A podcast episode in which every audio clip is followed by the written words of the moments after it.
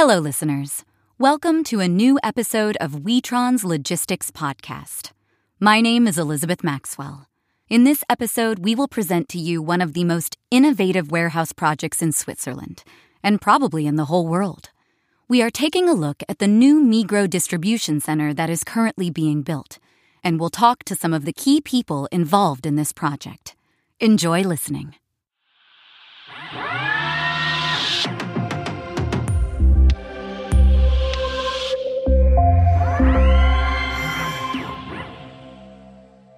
One of Switzerland's largest logistics centers is currently being built in Neuendorf, a few minutes south of the city of Basel. The Migros Verteilbetrieb Neuendorf AG, a long name, let's call it Migro in this podcast, is investing in the future of this particular location. Together with Witron, the Swiss company is expanding and modernizing an existing frozen goods warehouse at this location. The goals here are twofold. The first is to automate a manual logistics center which is storing non food items. The second goal is to integrate an omni channel warehouse concept to serve both the store and e commerce business. Altogether, there are three construction sites in parallel to an ongoing operation. The figures are impressive. Half a million cases will be shipped from here every day, and a quarter million pallets and hundreds of thousands of items will be stored in the warehouse an enormous project that will be realized by 2021. If the weather permits, Mr. Thomas Kissling from Migros can see the Swiss Alps from his window. He is responsible for the non food area of the Swiss company. Many envy him for the panoramic view he gets to enjoy. However, nowadays, Mr. Kissling has little time to view the mountains. The daily business and the new construction site keep him busier than ever. At the moment, the manual warehouse is still operating, but Witron technicians are already installing the new systems. This is happening in a huge non food warehouse, which extends over several floors.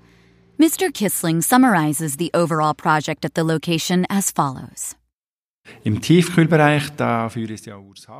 We're replacing an existing Schaefer system in the frozen goods area with Witron's OPM technology. At the same time, we are also expanding the operation to include items coming from the Denner discount store chain. In the non food area, we are expanding the logistics processes with three systems. First is the AIO system. AIO stands for All in One, an omni channel system that will enable Migros to send units to stores and private homes. Secondly, we have the OPM system, short for Order Picking Machinery, a fully automated technology that builds case pallets for store replenishment. And lastly, we have the semi automated car picking system, short CPS.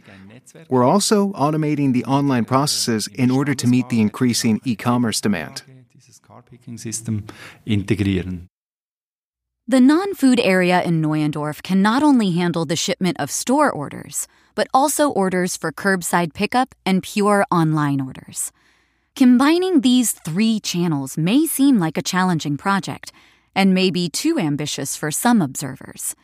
He and his team are making a great leap forward.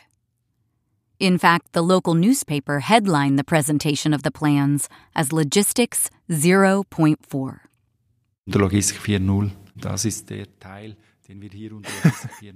This headline still makes me smile. Because honestly, it has to be 4.0 because we are strongly investing in automation, a new IT infrastructure, supply chain intelligence, new processes, and distribution channels. Und das ist das Schwierige am Online-Geschäft. Mr. Kissling is tasked with managing the non food assortment project.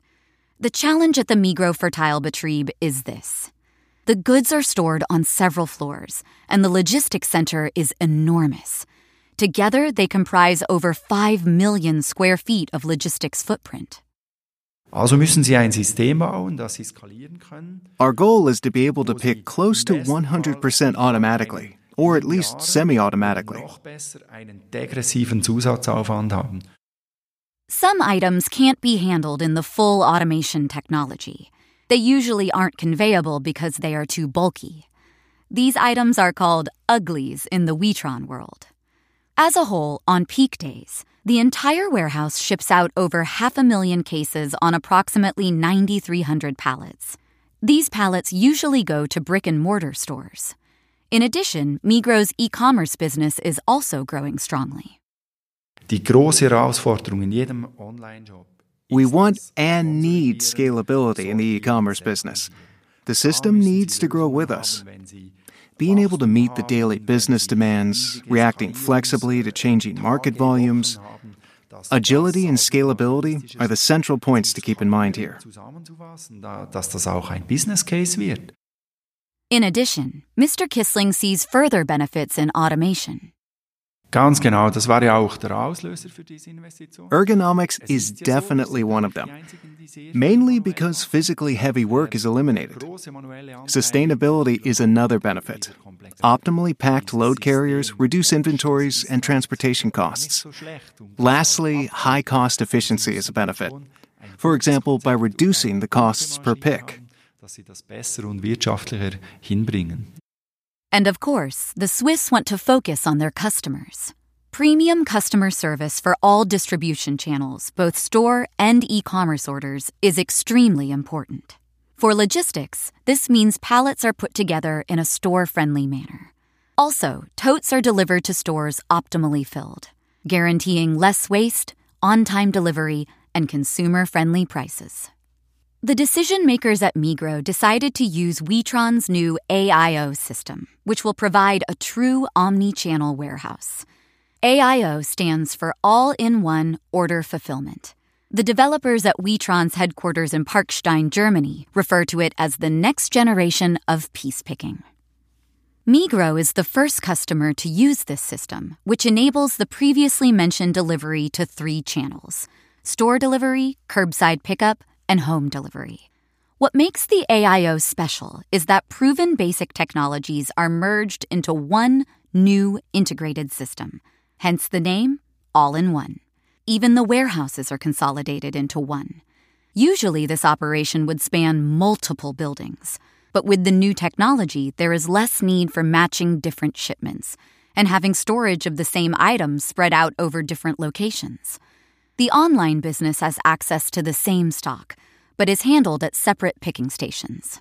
The results are significantly higher efficiency and quality of the picking and packing processes. And in the end, we have considerable investment savings.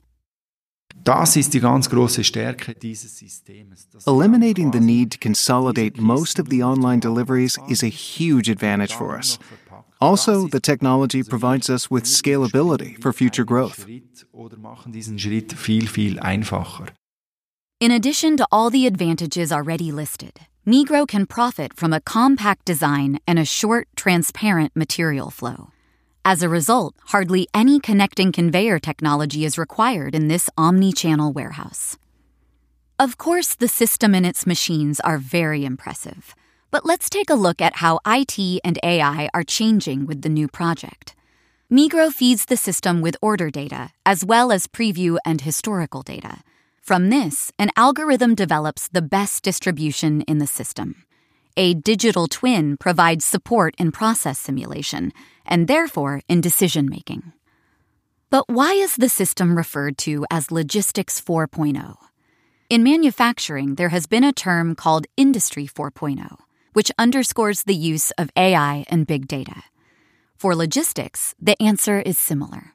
The WMS, Warehouse Management System, has an overview of the entire supply chain. All changes in the vertical and horizontal process chains are permanently and directly incorporated into the logistics process.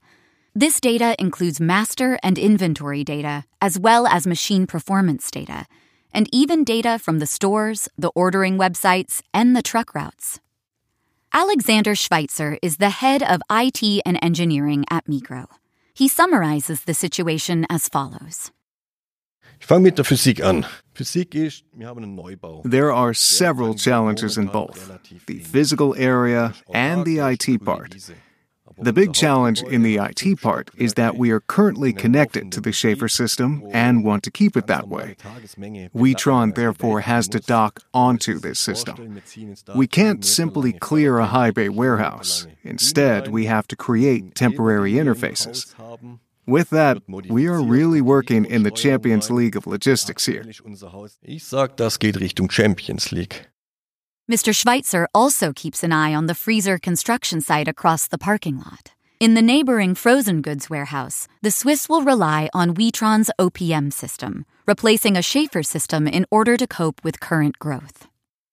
Das Tiefkühllager läuft heute bereits. Our frozen goods warehouse runs fully automatically, 24 7. The quantities have increased strongly over the past months. In the future, we will also be responsible for the frozen goods business of the Denner discount stores, an operation where we will need to pick onto roll containers instead of pallets.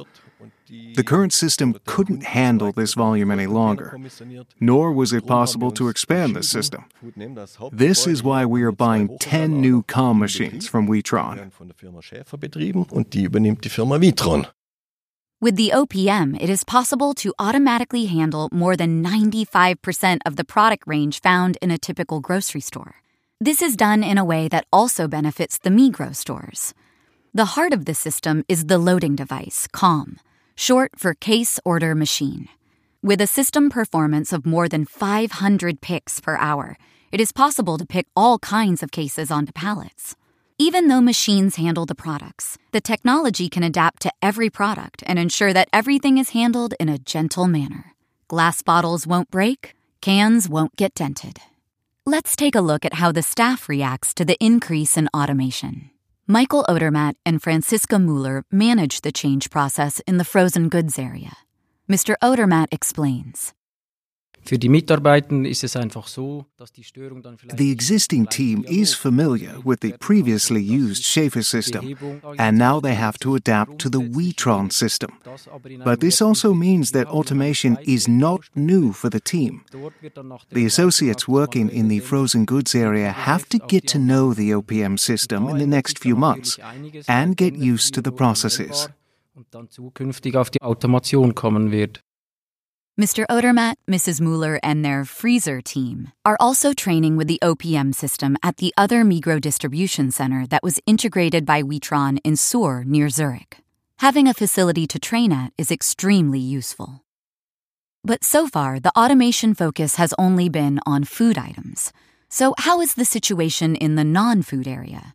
Are there worries among employees facing the new automation? Mrs. Mueller comments. Ich glaube, es gibt äh, sehr viele Ängste. Ähm, There are worries because the tasks will change considerably. We are facing these worries by talking to our colleagues. We inform them about the progress at the construction site. We also tell them about new tasks and further training opportunities. In addition, an ähm, employee app informs the staff about the latest developments. Sehr, sehr wichtig, dass, dass sich die Leute das auch bildlich vorstellen können.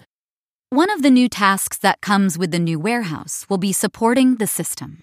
A new team will be set up, which will maintain and service the system and remove minor errors. In that way, the employees ensure high system availability. In the all in one system, additional ergonomic workstations will be created for the order picking and repacking process. People still play a key role in the automated logistics processes. The leadership at Migro and Neuendorf has quickly recognized this.